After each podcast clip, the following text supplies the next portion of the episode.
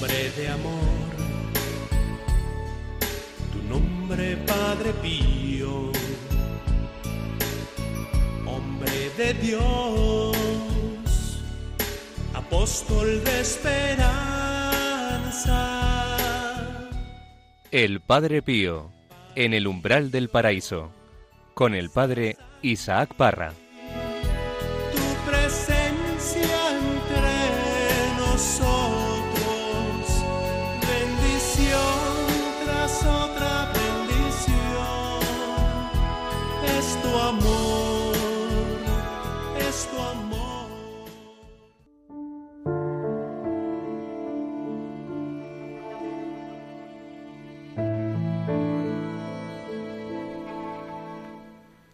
Las almas convertidas experimentan a veces una gran soledad de corazón. Materialmente están rodeadas de discípulos de Jesús, pero espiritualmente están muy solas. El corazón desea que todos conozcan la misericordia divina.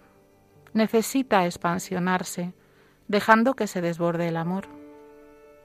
Quiere que todos se unan a ella para agradecer a Dios sus beneficios y lo que encuentra en torno suyo son murmuraciones, recelos, rivalidades, una soledad dolorosa. El pecador que abandona este mundo, iluminado por la luz de lo alto, se encuentra muy solo en medio de él. El mundo que lo rodea se convierte en un árido desierto. Pero en esa soledad ha encontrado a Dios y cuando se encuentra a Dios, ¿qué importa la soledad en que nos dejan las criaturas?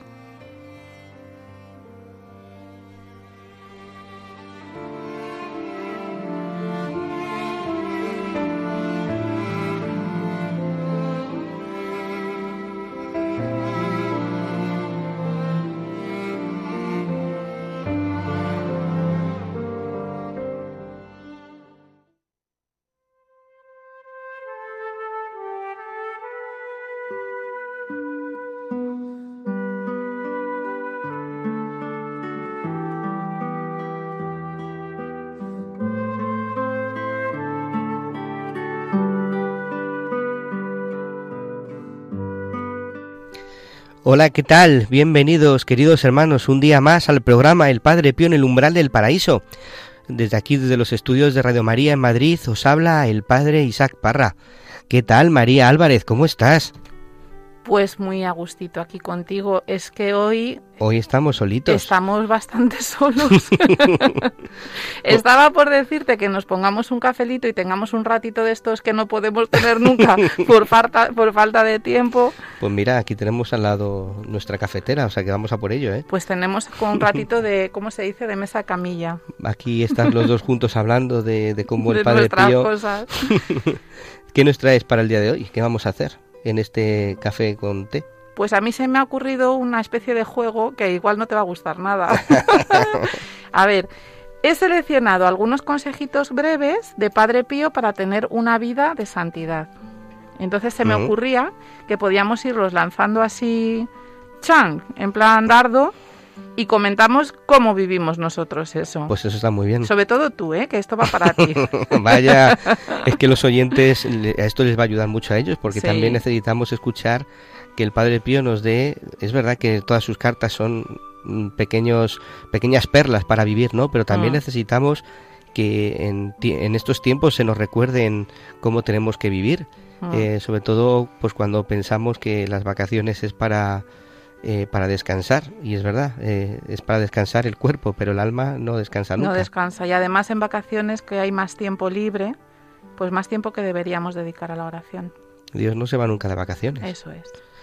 Pues esto es, esto es lo que vamos a ver en el programa de hoy. Vamos a que el Padre Pío nos hable, que nos dé esas pequeñas perlas preciosas para llegar al Señor y que podamos estar en el día a día con Él, con aquel que sabemos que nos ama. Es en definitiva guardar esa presencia de Dios. Pues queridos hermanos, eh, sabéis que podéis poneros en contacto con nosotros a través de el correo electrónico padrepío@radiomaria.es. Pues María, comenzamos. Vamos allá.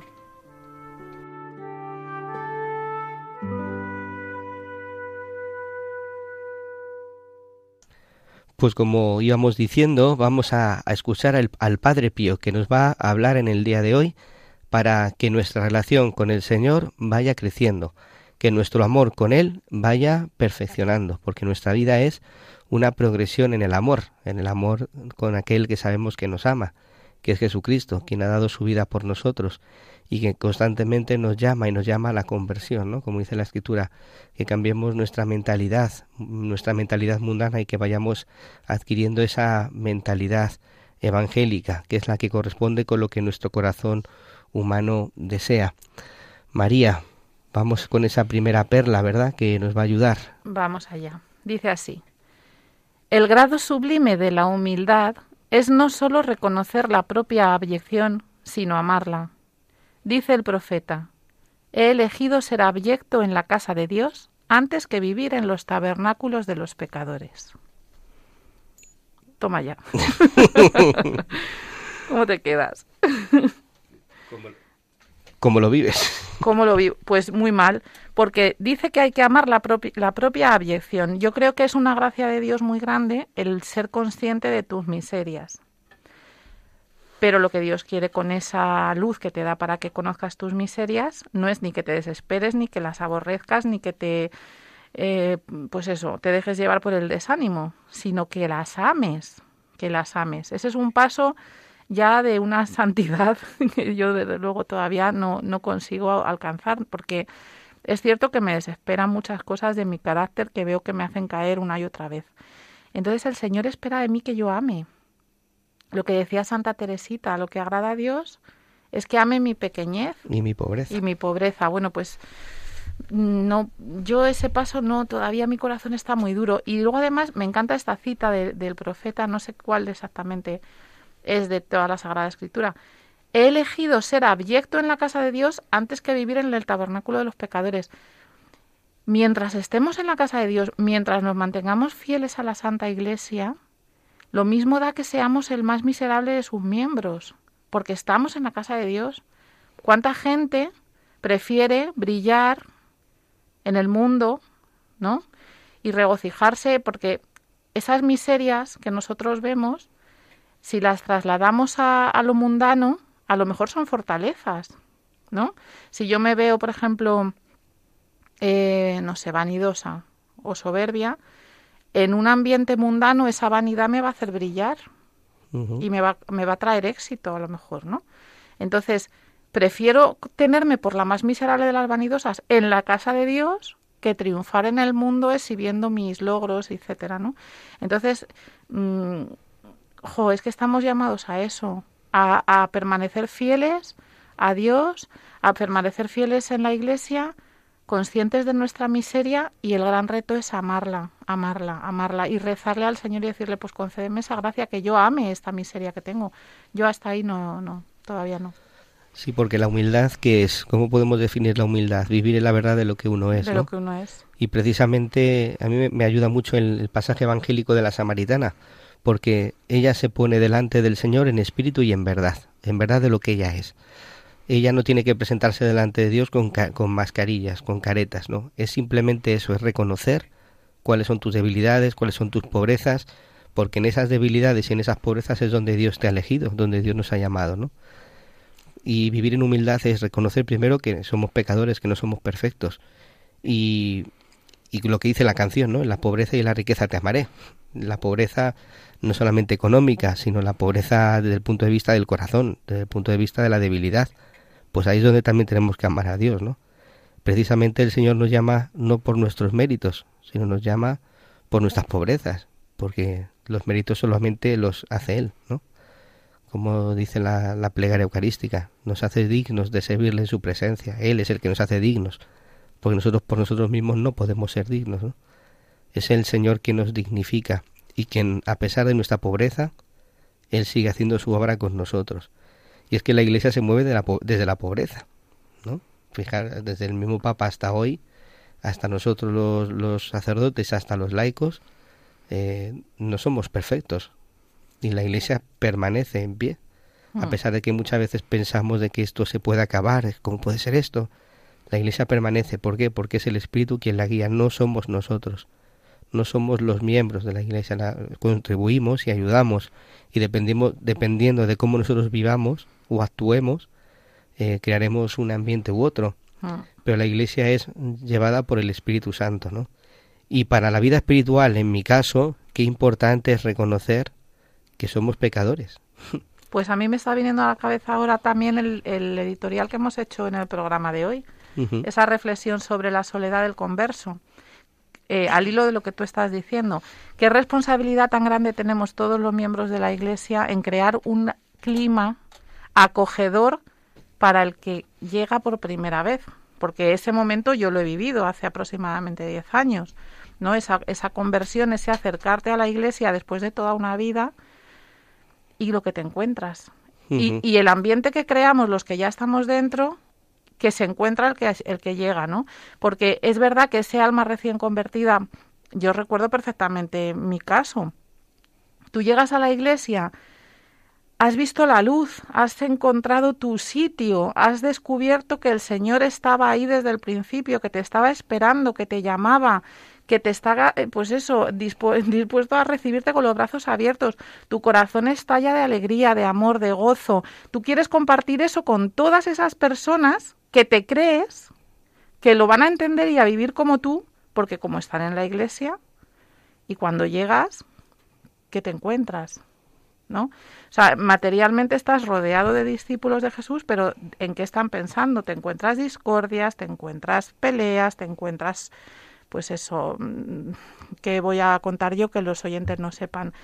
Pues ahora, diez años después, yo pienso, soy yo la que tiene que, entre comillas, recibir a ese que se acerca y cómo estoy yo cooperando con mi, con mi actitud a que la iglesia sea un lugar acogedor donde esa persona que llega eufórica encuentre a Cristo y no a nosotros y nuestras miserias, que es lo que generalmente pues la gente se encuentra, ¿no? Entonces, bueno, amar esa miseria, pues que el, señor, que el Señor nos conceda la gracia, porque lo que, a mí me genera de primeras es como mucha, mucho repelús. Muchas veces desanima cuando uno mm. se ve uno como es, pero claro, porque acabamos, no, no hacemos otra cosa que mirarnos según nuestros propios ojos, no nos miramos según los ojos de Dios, cómo nos mira Él. Y, y muchas veces, como decía San Pablo, te he pedido tantas veces que me quites esta espina y nunca me has hecho caso, siempre me has dicho lo mismo, tu gracia me basta, hmm. mi gracia te basta, ¿no? Quiere decir que, pensaba yo, ¿no? Si, si realmente el Señor permite que todavía sigamos esos, teniendo esos defectos de carácter o, esos pecados en el corazón, es porque así le, somos útil a Él y a los demás, ¿no? Pero que es verdad que tenemos que suplicarle cada día eso, al Señor, si es tu voluntad, concédeme ser humilde, si, si tú quieres vete quitando del corazón aquellas cosas que me impiden acercarme a ti, que me impide ser feliz, y encontraremos la paz y la sencillez de corazón, ¿no? Y de espíritu. Pues mira que la siguiente perla que teníamos aquí seleccionada viene muy al caso, porque dice, dice Padre Pío, nadie sea juez en causa propia. claro. ¿Y qué estamos haciendo nosotros ahora mismo? Juzgándonos a nosotros mismos. Claro. O sea, no solo descubro mi miseria, sino que me juzgo, me condeno y me todo. ¿Quién somos nosotros para juzgarnos a nosotros mismos? Efectivamente. Es que yo creo que el Señor nos dice que no juzguemos a los demás, pero es que, es que tampoco a nosotros. Cuando tú te pones delante del crucifijo, ¿cómo te miras tú? Pues no lo ¿Te miras tú o, o te miras como te mira Él? Me miro como me miro yo. Claro. O sea, yo, yo esa mirada sobre mí misma que Dios tiene, pues la verdad me, me cuesta. Es que, es que soy juez en mi propia causa. Es en definitiva no aceptar la misericordia de Dios, es mirarnos como nos miramos nosotros. Hombre, no aceptar la misericordia. No aceptar la misericordia que Dios tiene para nosotros. Pero si nos vamos a confesar cada dos por tres. Sí, pero cuando uno mira al crucifijo y, y nos miramos a nosotros mismos y nos juzgamos a nosotros mismos y nos flagelamos como somos, es en definitiva no aceptar la mirada de Dios para con nosotros. Hmm. ¿Me explico? Sí. Madre mía, pues lo estamos arreglando. es, muy bonito, ¿por qué? Pues porque la misericordia de Dios, es, ¿qué significa la palabra misericordia? Es eh, tener compasión del mísero, ¿no? De aquel hmm. que es pecador, de aquel... Y Jesucristo lo ha tenido de nosotros. Por eso dice el Padre Pío, no tienes que juzgarte, el que te tiene que mirar, juzgar es Él, y Él no te juzga, Él no te está con el dedo apuntando lo que tú dices constantemente, no te está acusando con el dedo acusador, no te tratan como merecen nuestros pecados, no nos trata como merecen nuestros pecados, no está todo el día eh, juzgando el delito, ¿no? Sino todo lo contrario, te anima a que cambies de actitud, como dice la, escritura, ¿no? Cambiar de conducta y para que pueda vivir. Y te mira pues con esa misericordia, ¿no? Y, y te recuerda que tú también tienes que mirarte con misericordia, que es lo que a mí muchas veces me cuesta. Mira, siguiente perla. Hay que saber confiar existen el temor de Dios y el temor de Judas. Mm. El temor de Judas, ¿qué le pasó a Judas? Que se desesperó, ¿no? Eso es, se desanimó. A mí, es que yo, por ejemplo, lo que me da mucha paz en momentos así de tal es pensar que Dios lo sabe todo. Entonces, como Él lo sabe todo y conoce cada circunstancia, cada condicionante, cada cada mm, detalle mm, ínfimo de, las, de, lo que tú estás viviendo y de por qué te has comportado así, de por qué has reaccionado así, de por todo, también eso infunde paz porque dices, bueno, es que como el que va a juzgar lo sabe todo de mí, pues estoy tranquila. O sea, es que el Padre Pío, en no sé qué, no sé si es en una carta o lo he oído en la película, no es en una carta, dice ante, el tribu ante Dios no hay apelaciones. O sea, tú no puedes apelar al tribunal de Dios. ¿Qué, vas a, ¿Qué le vas a contar? Que Él no sepa, ¿no?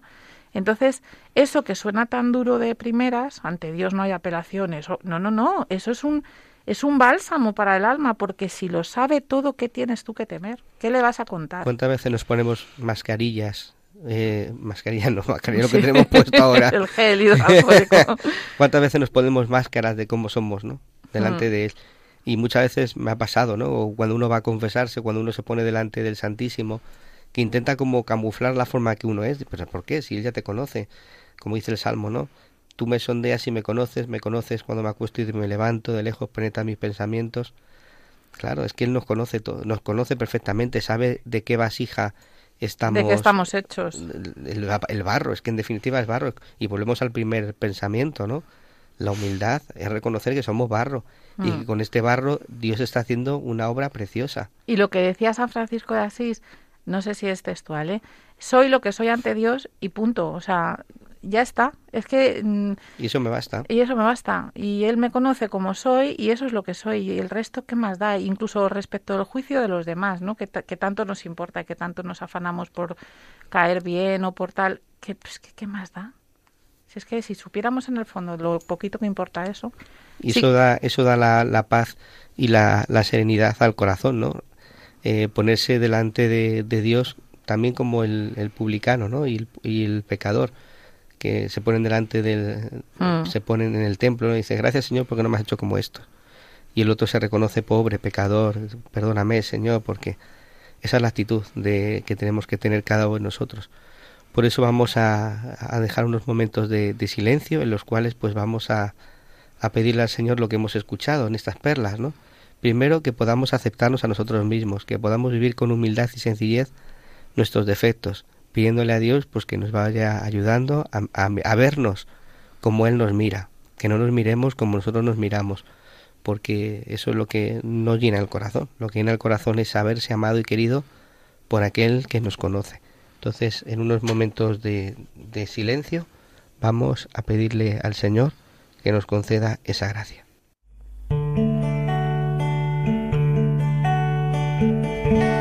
Que agrada a Dios en mi pequeña alma. Es que ame mi pequeñez y mi pobreza, lo que agrada a Dios en mi pequeña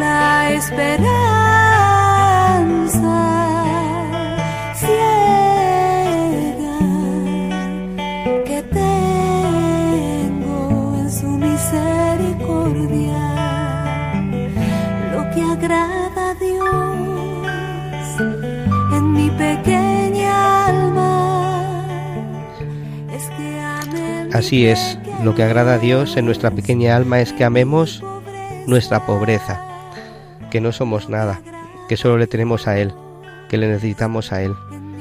Solo Él es el que hace nuevas todas las cosas y el que hace que nos miremos de una forma nueva, una forma distinta, porque si no, ¿quién puede resistir? Nosotros que somos débiles, pobres, pecadores, que estamos buscando muchas veces los consuelos fuera, fuera de Él.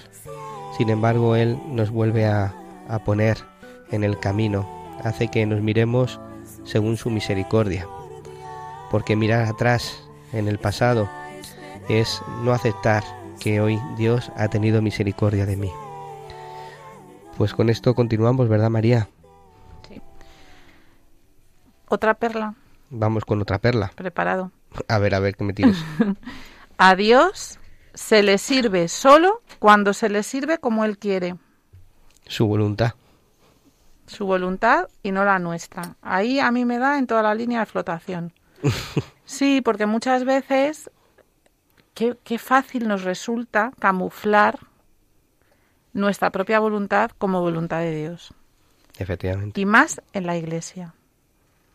Y más en la iglesia. Es voluntad de Dios que evangelice, es voluntad de Dios que dé testimonio, es voluntad de Dios que tal, es voluntad de Dios que colabore aquí y allá. Y la voluntad de Dios a lo mejor lo único que te pide es que estés en tu casa haciendo lo que tienes que hacer. Qué difícil discernirlo y qué fácil caer en la trampa. Del, yo creo que lo hemos hablado aquí más veces, ¿no? De, del activismo eclesial. Cuando la voluntad de Dios puede ser tan sencilla como eso. Estate en casa cuidando a los tuyos y queriéndoles. Se me está viniendo a la cabeza esa anécdota de Madre Teresa de Calcuta, que fue, creo que era una chica jovencita, periodista de Estados Unidos, allí a pasar con ella una temporada, estuvo unos meses, claro, imagínate lo que puede ser estar junto a Madre Teresa, ¿no? Una temporada grande. Esa chica cuando tenía que volver a su país, pues volvía con el corazón eh, deseando pues eh, contar esa experiencia, tal. Y le dijo, madre, ¿y ahora yo que tengo que volver a casa, qué hago? Y dice, pues vete a casa y ama a los tuyos. Ama a los tuyos. Ama a los tuyos. Vete a casa y ama a los tuyos. No le dijo, pues ahora tú vuelves y creas una asociación de laicos comprometidos con los pobres y ahora te vas a poner a hacer tal y pascual. No, no, no. Vete a casa y ama a los tuyos. ¿Cómo nos cuesta asumir que esa puede ser la voluntad de Dios para nosotros? Y ya. Y ya. Sí, sí, sí, la voluntad de Dios eh, se manifiesta en el vivir lo que Dios quiere para mí hoy, en el aquí, en el ahora. Mm. La encarnación es eso, precisamente, que se ha encarnado en el aquí, en el ahora, que está aquí conmigo. Y, y qué difícil es muchas veces, porque lo, lo mezclamos con nuestra propia voluntad. Mm. Y, y, el Señor nos pide eso, que, que hagamos su voluntad y no la nuestra, ¿no? Eso ahí es una, una frase que tenemos que repetir constantemente. Señor, que se haga tu voluntad y no la mía. ¿Cómo podemos saber la voluntad de Dios? ¿Cómo podemos saber qué es lo que Dios quiere para mí hoy? Pues primeramente, pues escuchando su palabra, el Evangelio. El Evangelio ya tiene su fuerza para poder decirte en el corazón, para confrontar tu vida con lo que el Evangelio dice, ¿no? Eh, que el Evangelio te va diciendo cómo tienes que vivir, cómo tienes que actuar, cómo tienes que mirar, cómo tienes que amar, cómo tienes que pensar. El Espíritu Santo que está vivo entrará en tu corazón y te irá diciendo cómo cómo tienes que vivir, ¿no? Y luego, pues en el día a día, lo que Dios permite para mí hoy, lo que Él quiere para mí hoy. Que quiere que esté en la cama porque estoy malo y tengo que ofrecer mi sufrimiento, pues aceptarlo, abrazarlo y ofrecerlo porque Dios lo permite y lo quiere para mí. Y esa es la, también la santidad, ¿no? Pensamos que la santidad está en las cosas grandes ¿no? y, y es precisamente en las cosas pequeñas donde se empieza a vivir esa santidad. Los acontecimientos diarios que son profetas de Dios. Los acontecimientos También en el día a día. es que sí. no hace falta más. Ver lo que te va viniendo, cómo te va viniendo, sin tú buscar, eh, pues eso. Sobre todo ocasiones para lucirnos, que nos encanta. Por eso ahí eh, el Señor sabe mucho más que nosotros y en el día a día nos indica cómo tenemos que vivir. Mira esta otra. Dice, te afanas por buscar el sumo bien, pero en verdad está dentro de ti y te tiene extendido en la cruz, respirando para soportar el martirio insoportable y más aún, para amar amargamente al amor. Uh, qué profunda. ¿Mm? Te tienes tendido en la cruz. Pues sí, de una forma u otra es así. La cruz de cada día. Claro, porque es que la cruz, como siempre tenemos esa tendencia a imaginarla como algo siempre muy, pues eso, gravísimas enfermedades. No, no tiene por qué. Es que la cruz puede ser lo más cotidiano. El, pues lo que estábamos hablando, el tenerte que quedar en casa eh, cuidando de tus hijos en vez de estar en mil actividades que te apetecería más, pues es que eso puede ser cruz. ¿No? Sí, lo que, sí, efectivamente. El sumo bien está dentro de ti y te tiene extendido en la cruz.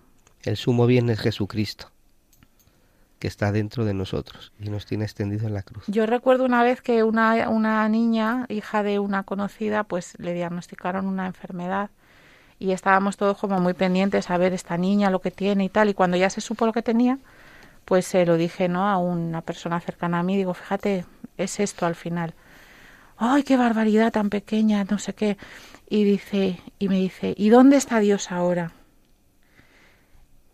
Y, y a mí me salió, no se lo dije, o sea, me, la respuesta me vino interiormente, pero en ese momento se cambió de tema, no sé, apareció alguien que cambió el tema o lo que sea y no lo verbalicé, pero me vino la respuesta por dentro así como muy clara. ¿Y dónde está Dios ahora? Pues eh, ahora está tumbado en la cruz, sufriendo con ella. Y desde entonces no dejo de, acordarme de esto cuando alguien sufre o cuando yo misma, por lo que sea, sufro.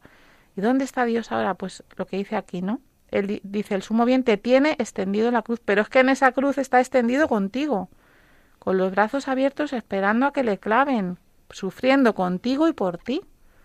Entonces, si, si fuéramos capaces de no perder esto de vista nunca, ¿cómo cambiarían todos nuestros momentos de sufrimiento? Sea sufrimiento gravísimos sean nimiedades. Y es que a veces lo que nos hace sufrir es una cosa muy, muy cotidiana y muy tonta. Pero incluso en esa cosa, el sumo bien está dentro de ti. Y si a ti te tienes tendido en la cruz, no te tienes solo, porque está contigo, sufriendo contigo y por ti. Eso es, es tan precioso pensarlo, ¿no? Una palabra que quiero preguntarte. el silencio de Dios. El silencio de Dios. Porque mm. posiblemente nuestro querido Padre Pío también en algún momento de su vida experimentó el silencio de Dios, ¿no? Eh, si tú vas al Evangelio, pues podemos decir eso también. Los, los los discípulos estaban en una barca y Jesús estaba dormido y vino el viento, vino el agua y estos discípulos estaban asustados y, le decían al Señor, no te importa que nos hundamos. Es como el silencio de Dios, ¿no? Pues yo pienso que ese silencio de Dios es una prueba de... es una forma de probar nuestro amor y nuestra confianza.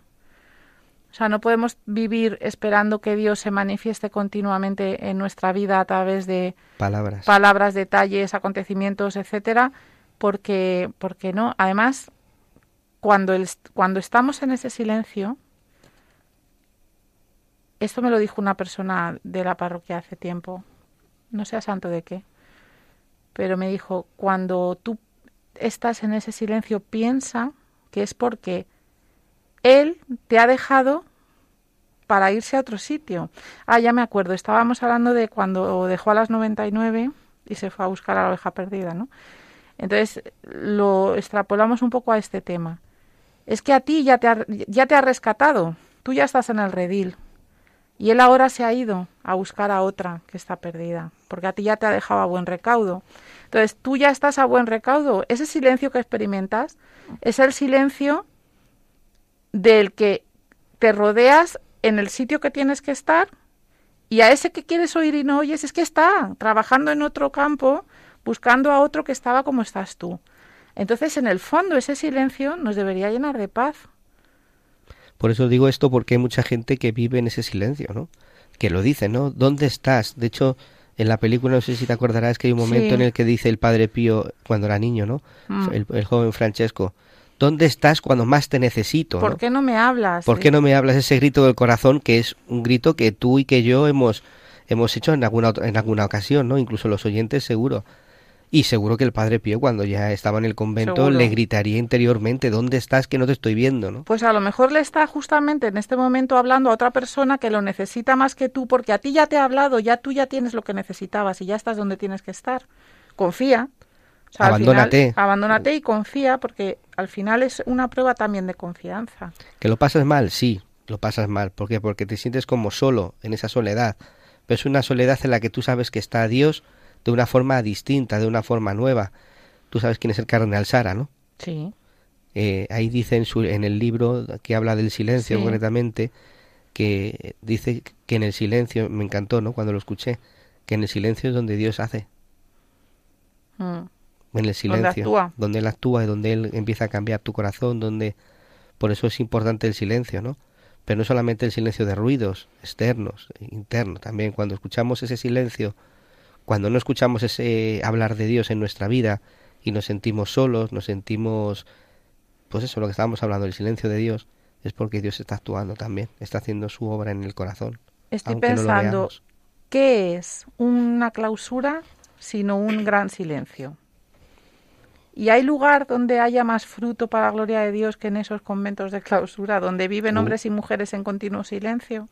Ahora, este fin de semana he estado en un convento, precisamente un Mm. monasterio, en el que uno de los hermanos me decía, ahora es el gran silencio. El gran silencio. ¿Por qué? Porque ese silencio eh, muchas veces lo confundimos con soledad. Y esa soledad eh, es una soledad necesaria porque Dios está. Es la soledad acompañada, ¿no? Mm. Yo creo que el silencio, ahora que estamos hablando de silencio, es un lujo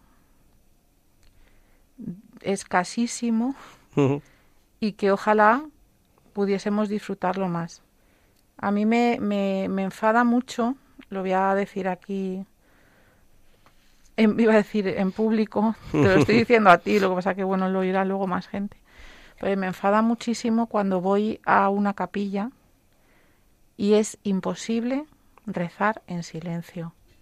Culpa de todos, ¿eh? La mía la primera, que yo cuando estoy en una capilla entra alguien conocido me pongo a hablar igual que lo hace todo el mundo. Mm. Pero cuando lo vivo desde mi, desde la que quiere buscar el silencio y no lo encuentra, qué rabia da. Es que no hay templo, no hay capilla donde tú puedas sentarte o arrodillarte, mejor dicho, delante del sagrario y disfrutar de unos minutos de silencio. Es un ir y venir, es que nos comportamos como el que está en la boca del metro. Yo he llegado a escuchar recetas de croquetas, una señora a otra en el banco de atrás y, y decir, pero señora, ¿y no se pueden ir a hacer ese- ese- esa conversación a otra parte? ¿Tiene que ser aquí en la capilla? O sea, no nos damos cuenta del lujo que es disfrutar del silencio. Yo para mí, cuando hay silencio, me siento fenomenal, porque pues me escucho a mí misma, o sea, quiero decir, me escucho a mí misma, me meto dentro de mí y sí, me escucho a mí hablando con Dios. El silencio es el lugar del encuentro con Dios. Por eso tiene un sentido el silencio. Ya sea en la vida monástica, ya sea en nuestra propia vida, necesitamos un momento de silencio. Necesitamos el silencio y, y- y yo no sé si porque nos da miedo o qué, es imposible y a mí me enfada, me enfada mucho. En las capillas, además a veces tengo el arrebato de, Hmm. ¿sabes? Y luego pienso, pero si yo también hablo, a ver, a- hoy es ella, mañana soy yo, ¿no? Pero bueno, el silencio es tan importante y, y, y parece que en el silencio no ocurre nada y en realidad es donde ocurre todo. ¿Te acuerdas? Es, ese Oseas, lo de la llevaré al desierto. Y allí le hablaré al Y corazón. allá- allí le hablaré al corazón. El desierto es precisamente la soledad, el no ver, el no experimentar, el no sentir. De ahí le hablaré, porque en el silencio, aunque sea en el silencio, ahí habla, de una forma u otra, ¿no? Le hablaré al corazón para que vuelva al y ella me amor, responderá. como Es que yo lo digo con la música Sí, me sí. Ella me responderá. Oseas, sí. Oseas. ¿Cómo dice? Ella me responderá. Y yo le hablaré, a ver, no tendría que mirarlo. Na, na, na, le hablaré. Ella me responderá como, Como en los, días, de, su, de de la su juventud. juventud, sí. Como en el primer amor. El primer amor. El primer amor que en el Apocalipsis dice. ¿Tú te ¿no? acuerdas de tu primer amor con el Señor? ¿Cómo fue aquel momento? Uh, espera. Tómate, tómate el café, tómate el café. No, sí. eh, ay, es que es muy raro. Fíjate ahora que me lo has preguntado. Yo tengo un recuerdo de, de al principio de casarnos. O sea, nosotros vamos a hacer ahora 20 años, ¿no? Pues estos de hace, pues a lo mejor 18 años o algo así. que yo en el barrio donde vivíamos estaba la parroquia en construcción, eran barracones así prefabricados. Y, y no sé, entré, entré y me senté allí. Yo estoy convencida que ni miré el sagrario ni sabía que había un sagrario ni nada. Y entré y no sé por qué entré. Y ahora lo pienso con el tiempo y digo, jo, es que aquello era una llamada tan clara. Porque, a ver, a santo de que alguien como yo, como yo vivía en ese momento, se mete en un barracón que sabe que es una parroquia. Entonces, ese primer amor empezó ahí. Empezó ahí, iniciativa de él, que llama. ¿Sabes? Y hasta después de, o sea, pues no sé, a lo mejor han pasado de, de ese momento, pasaron 10 años, 10, 11 años, hasta que yo respondí. Y el Señor esperando. La paciencia de, La paciencia de Dios. O sea, hasta 10, 11 años después, yo no acudí con conciencia de dónde iba y, y- y buscando lo que buscaba a, a- a Él. Y Él estuvo ahí esperando. Entonces, ese primer amor no es, no es un fogonazo de emoción por mi parte, un flash de ay, de tal. No. Ese primer, el momento ese del primer amor fue esa llamada suya que a mí me pasó desapercibida durante 10 años. Qué bueno es Jesús. Yo digo esto porque eh, creo que fue Benedicto XVI y también pues para lo escuché una vez en el convento en San Giovanni Rotondo que, que nos decía esto, ¿no? Que cuando en los momentos que hubiera dificultad en nuestra vida, en los que no viéramos a Dios, no lo experimentáramos, que fuéramos atrás Mm, y viéramos cómo Dios había estado en nuestra vida, cómo Él había estado presente. Y si atrás estaba, mm, también lo está ahora, ¿no? mm, Aunque no lo sintamos, no lo experimentemos. Porque es verdad que muchas veces nos movemos por ese sentimiento. Nos venimos abajo cuando no, no experimentamos a Dios, cuando no le vemos. Uf, ahí no, es que queremos verle. Decimos, no, es que hoy estoy bajo. O es que no lo veo, es que hoy no lo siento, ¿no?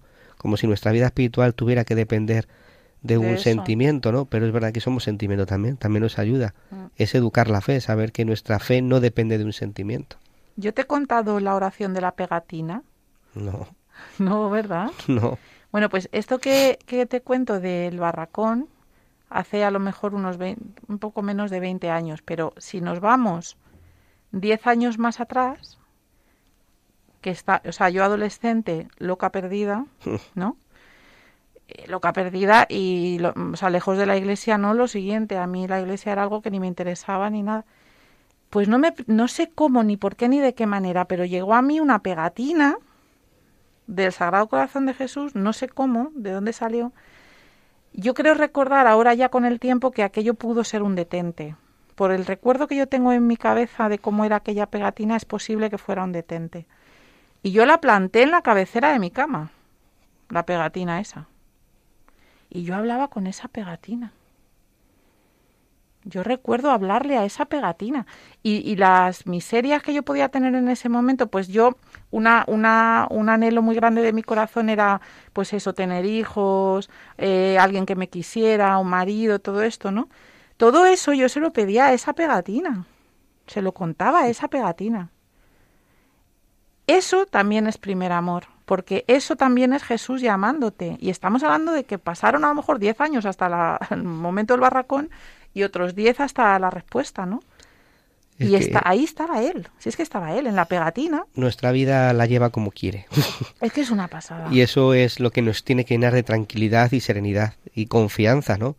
Si yo me pongo a pensar ahora todo lo que ha sido mi, hist- mi historia, mi trayectoria, mi primer amor, yo recuerdo que efectivamente fue ya pues cuando yo era pequeño y celebraba misas con mi abuela, ¿no? Me, me ponía la- las camisetas de mi, de mi padre y unas bufandas, ¿no? Y, Y te vestías de cura. y me vestía de cura y era, cogía la Biblia y digo, a celebrar misa. Pero a pesar de todo eso, yo recuerdo que, que donde realmente el corazón hizo clac fue en Roma 2000, ¿no? Cuando vi esa sábana santa y, y pude experimentar ahí en un momento, fue, además lo recuerdo, ¿no? Un momento afectivo también del corazón, que todo lo que se me había dicho era verdad, del amor de Dios. Vi ese cuerpo marcado con esos flag- flagelos, eh, Mm. las llagas en las manos y dije, es que es verdad. Tuve como esa esa conversión intelectual, ¿no? De la, Mm. de la mente, ¿no? De- Mm. Y del corazón, porque luego es verdad que a raíz de ahí cambia toda mi historia. Empiezo a estar a gusto con las cosas de Dios, que eso también es un signo de del amor de Dios, ¿no? Cómo Dios va actuando y nos va llevando como Él quiere, como Él quiere. Y esa es la esperanza que tenemos que tener nosotros los cristianos, queridos eh, hermanos que nos oís, ¿no?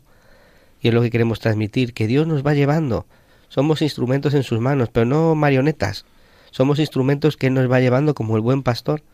Nos va llevando hacia fuentes tranquilas, nos va llevando también incluso nos va permitiendo que nos metamos en esas espinas para Él venir a sacar. El buen pastor es aquel que también viene a sacarnos de cuando caemos en las espinas, ¿no? Y, y eso es lo que nos transmite la, pues el salmo este, ¿no? El Señor es mi pastor, nada me falta. ¿Por qué temo si tú estás conmigo siempre? A pesar de mi debilidad, de mi flaqueza, de mi pobreza, de todo, tú estás aquí. ¿Por qué temo? Es el que va llevando la historia. Y es la experiencia que, que el Padre Pío ha, ha tenido. Tú, tú, María, que conoces la, la vida del Padre Pío, desde que él era niño hasta que muere, toda su historia ha sido una vida llevada por el Señor, como él ha querido. Como él ha querido, efectivamente. La ha llevado por los estigmas, la transverberación, el don de lágrimas, las persecuciones en el convento, la gente que le insultaba, eh, informes de que le decían que era un neurótico, eh, desde apariciones del demonio, apariciones de los santos, como él ha querido, como él ha querido. Y él no, no lo esperaba, el Padre Pío, evidentemente, pero el Señor era el que guiaba su historia. Y él se dejaba hacer. Efectivamente se dejaba hacer. Mira esta perla. Dice, debéis esforzaros en dar gusto a Dios solo. Y contento Él, contentos todos. Ay, por favor. Con dejarle, hace- ¿Cómo es? Conte- conte- Dar gusto a Dios solo. dar gusto a Dios. Y contento Él, contentos todos. Sí, que en definitiva es lo que muchas veces repito, ¿no? Eh, Y a mí me, me ayuda mucho a pensar, hacer lo que él le agrada, hacer lo que él- a él le agrada y lo que me lleva a la santidad. ¿Para qué hacer otra cosa aquí en la tierra? Yo creo que estas dos cosas son la- lo que tiene que marcar la vida de todo cristiano, amar, amarle, buscar lo que a él le agrada y aspirar a los bienes del cielo, no a los de la tierra. Por los de la tierra nos dejan Qué bello es el rostro de nuestro dulcísimo esposo Jesús. Qué dulces son sus ojos. Qué felicidad estar cerca de Él en el monte de su gloria. Allí debemos poner nuestros deseos y nuestros afectos, no en las criaturas, en las que no hay belleza, o si la hay, viene de lo alto. Qué bonito, Qué bonito. viene de lo alto. Efectivamente, si la hay, viene de lo alto. La criatura por sí, el afecto, el afecto del corazón. Porque hoy hay, eh, pues en, el mundo, si tú sales al mundo tal y como lo entiende el mundo desde el punto de vista negativo, ¿no? mm, ¿Por qué? Por el afecto, porque mucha gente busca el afecto. Lo único que en vez de buscarlo en Dios o en las cosas sanas, lo buscan en las cosas mundanas. como San Agustín, es que a ver, esta famosa frase, ¿no? Y yo busco, tarde te ame belleza infinita, me sale la canción. Sí, sí, sí. y yo buscaba, y tú estabas dentro y yo buscaba fuera, Efectivamente. en las criaturas y no en ti, ¿no? Qué fácil es quedarse con la criatura y no llevar, o sea, no elevarnos hasta el creador. Y esta frase me ha recordado a San Agustín. No en las criaturas en las que no hay belleza, o si la hay viene de lo alto. El, afe- alto. el afecto hay que apegar, eh, tenemos que apegarnos cada día más al Señor. ¿Y cómo lo hacía esto Padre Pío? Porque el, el- el- afecto, la voluntad, la inteligencia, todo, la, toda la vida del Padre Pío era estar apegado a su Señor. ¿Y cómo eh, hacemos esto nosotros, los que no estamos metidos en un convento? Porque los que estamos eh, teniendo que manejarnos en el mundo con, pues eso, colegios, eh, amigos de los niños, familias, entiéndeme, es que estamos Sí, en sí. medio de un mare magnum de cosas que tú dices, yo quiero poner en el Señor todo mi interés, que toda mi vida sea cumplir su voluntad, agradarle a Él solo. Es que, que es tan duro porque te convierte en un raro. Es que lo hemos hablado aquí mil veces, es que al final te conviertes en un raro para, para los que te rodean y vivir con eso es una forma de martirio. Padre Isaac. O sea, yo digo que no, no hace falta... A ver, el martirio obviamente es dar la vida, tu sangre, por la fe y por el Señor. Pero una especie de martirio pequeñito, silencioso, es tener que estar soportando esas miradas, esos comentarios o esos... eh, pues esas etiquetas que te colocan continuamente porque eres siempre el raro y no y, er- y no eres todo lo fiel que debieras ojo porque yo estoy convencida que ninguno de los que estamos aquí al final somos tan coherentes y tan consecuentes y tan fieles en todas las situaciones de nuestra vida como deberíamos y aún así somos los raros y vivir con eso también es duro no Es duro y es, un, es también un martirio. es un martirio O sea, eh, hay muchos tipos de martirio. El martirio del pecado, de estar soportando tus propios pecados, eso también es un martirio. ¿no? No, es, no es un derramamiento de sangre, pero también se vive Mm. así. Y, y retomo las palabras que tú has dicho antes. ¿Y todo esto qué? Si soy amada de Dios, soy hija de Dios, ¿no? Que lo que pi- opinan los demás me tiene que dar igual. Soy es. amada por el contento Señor él contentos todos contento él, contentos todos, ¿no? Eh, es verdad que a los que escucháis este programa, que pues estáis con familias, que vivís pues, pues con vuestros hijos y que lleváis un ritmo de vida totalmente distinto al de un monasterio, es, es evidente, ¿no? Mm. ¿Qué es lo que uno tiene que hacer? Pues para que el corazón se apegue a las cosas de Dios. Pues en esta casa, en Radio María, en un programa que del cual pues mandamos aquí un abrazo muy fuerte a Almudena Delgado y al equipo de Hay mucha gente buena, ¿verdad? Decía un día una, una religiosa que entró, una monja de Soria, del convento de Soria, pues hablaba de eso, de cómo estando con el Señor, aunque estuviéramos como un banco, ¿no? Pues el corazón se iba pegando a las cosas de Dios. Incluso también, lo digo pues eh, aquí eh, para, para vosotros, ¿no? Que tengáis que tenéis familia, que muchas veces no podéis ir a la, a la iglesia como tanto como quisierais.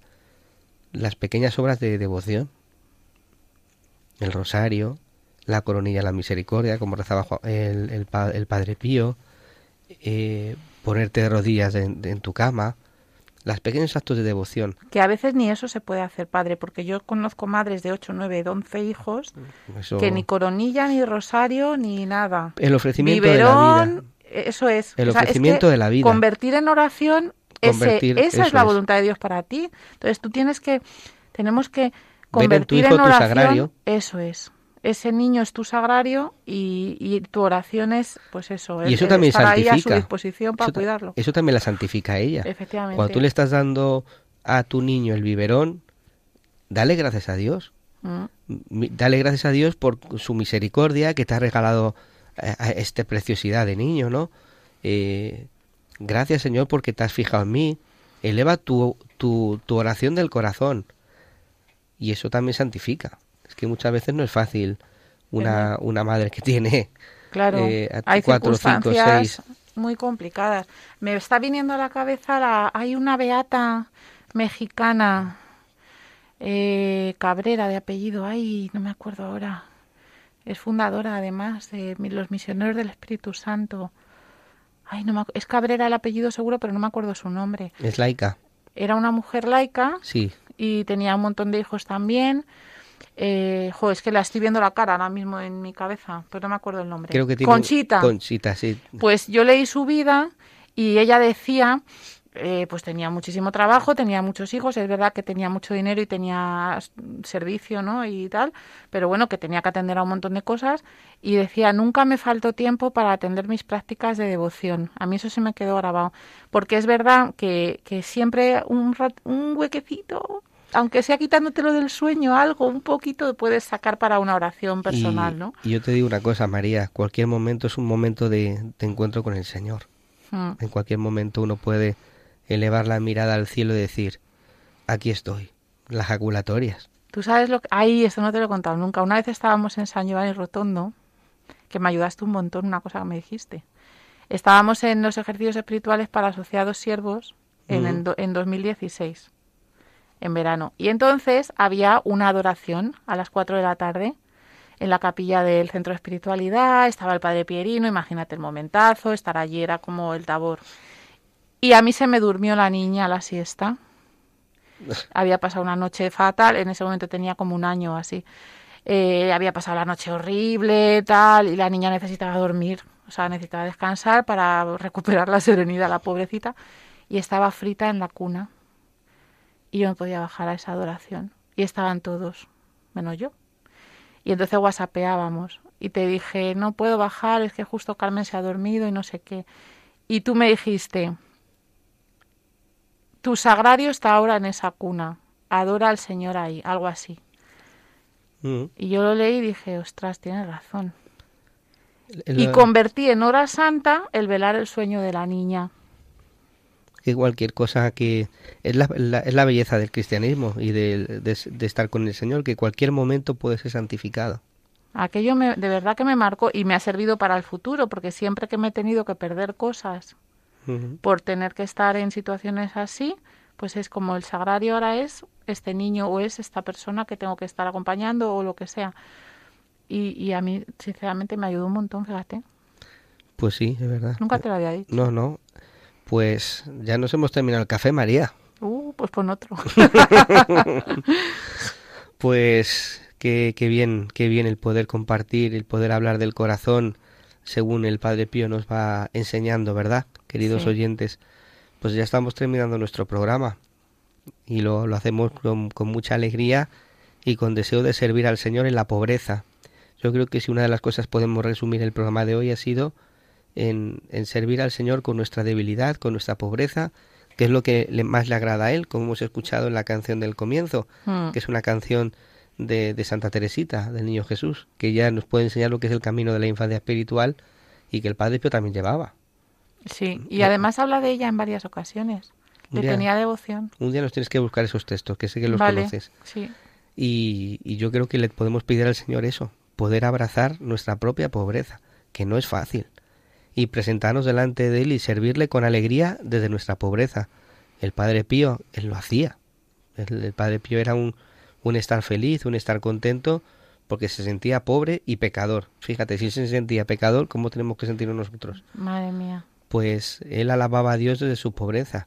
Y ponerte de rodillas delante del Señor y decirle gracias por mi debilidad. Que yo me esfuerzo en cambiarla cada día, sí. Me rindo delante de ti porque yo no puedo. Porque yo soy impotente ante esto. Soy incapaz de cambiar. Eres tú el que me ayudas. Pero Señor, aquí estoy. Para que tú hagas tu obra en mí y hagas en mí tu voluntad y no la mía, ¿no? Que es lo que constantemente tenemos que, que, que suplicarle. Pues María Álvarez, muchas gracias por estar aquí Muchas gracias a ti, Padre, y por este café por que hemos este tomado. café. Café con fe. café con fe. Pues sí, queridos compañeros, queridos hermanos, eh, muchas gracias por estar aquí en este programa, El Padre Pío el umbral del paraíso. Y vamos a acabar, pues como más nos gusta, nuestro programa, rezando. En el día de hoy vamos a encomendar a todas aquellas personas que nos habéis escrito en el correo electrónico pidiendo oraciones por vuestros familiares y amigos enfermos, que claro, no podemos leerlos todos aquí, pero nos pedís oraciones por vuestros enfermos, por vuestros familiares, amigos, y, y hoy vamos a, si os parece, a, a presentarlo a la Virgen por intercesión del Padre Pío. Recordad que podéis descargaros el podcast en la pestaña podcast de la página web de Radio María y que podéis poneros en contacto con nosotros a través de eh, padrepío arroba radiomaria.es. Pues gracias, queridos hermanos, y hasta el próximo día.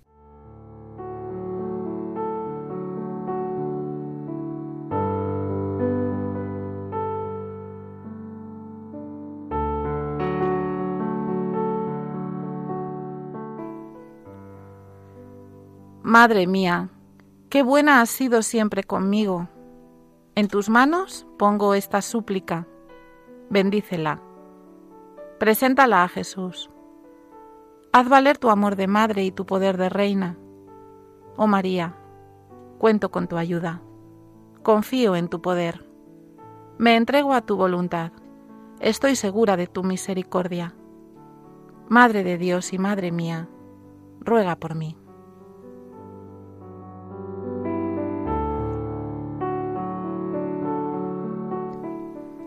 El Señor esté con vosotros, Y con tu espíritu. y la bendición de Dios Todopoderoso, Padre, Hijo y Espíritu Santo, descienda sobre vosotros y os acompañe siempre. Amén.